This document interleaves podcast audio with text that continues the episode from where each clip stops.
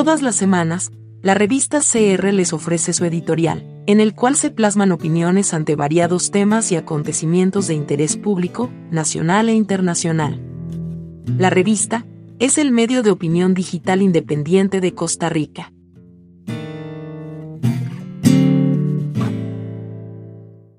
En nuestro editorial de la semana. ¿Por qué ganó el abstencionismo? La sociedad costarricense ha cambiado radicalmente y aquel sabor a aldea que tenía el país ha cambiado por completo, y sin embargo uno puede esbozar varias respuestas a lo sucedido el domingo, las cuales son muy diferentes. El concepto de familia, comunidad y valores tradicionales, por ejemplo, se ha transformado radicalmente, sin querer emitir sobre esto ningún juicio de valor, simplemente las nuevas generaciones, no se nutren de lo que se han alimentado las anteriores.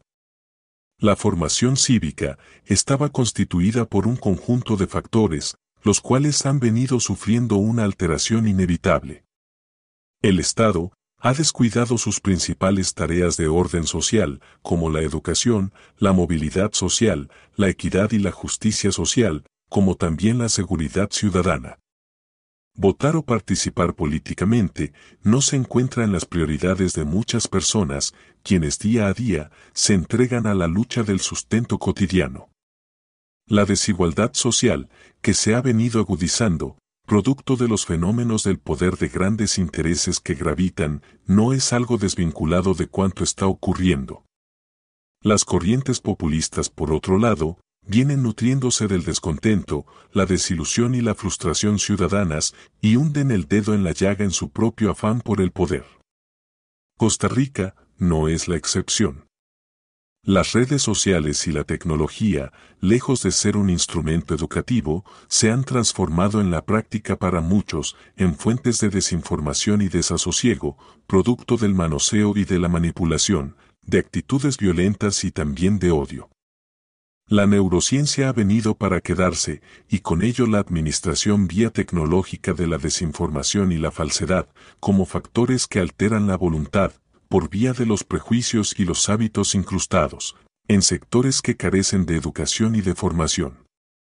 Es así, como muchas personas inocentemente absorben de la pantalla, cuantas andes emerja, pero sin interés alguno, por encontrar si aquello proviene de fuentes confiables y ni siquiera comprobar, si lo que le llega y comparte tiene sentido alguno.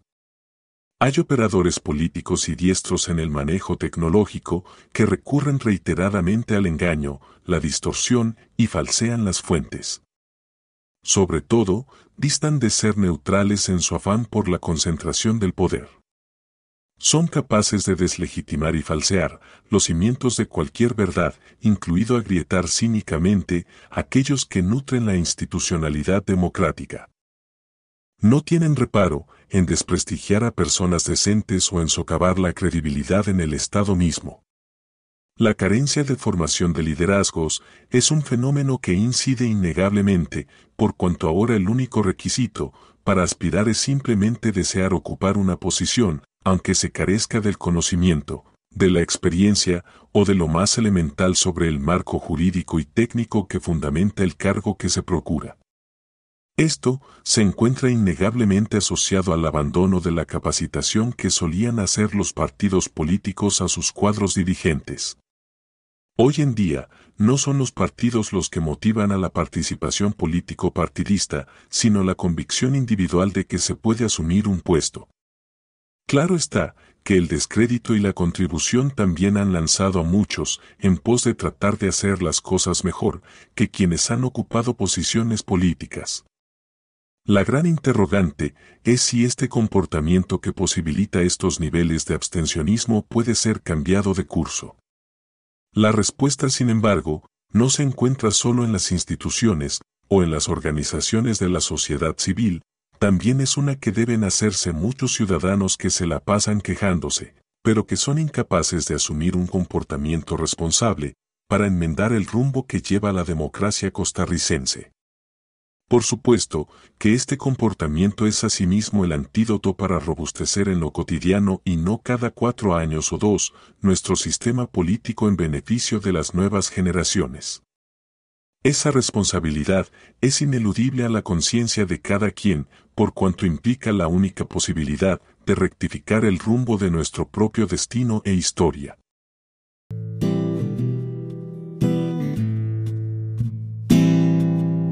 Le invitamos a oírnos la próxima semana con un nuevo tema de su interés.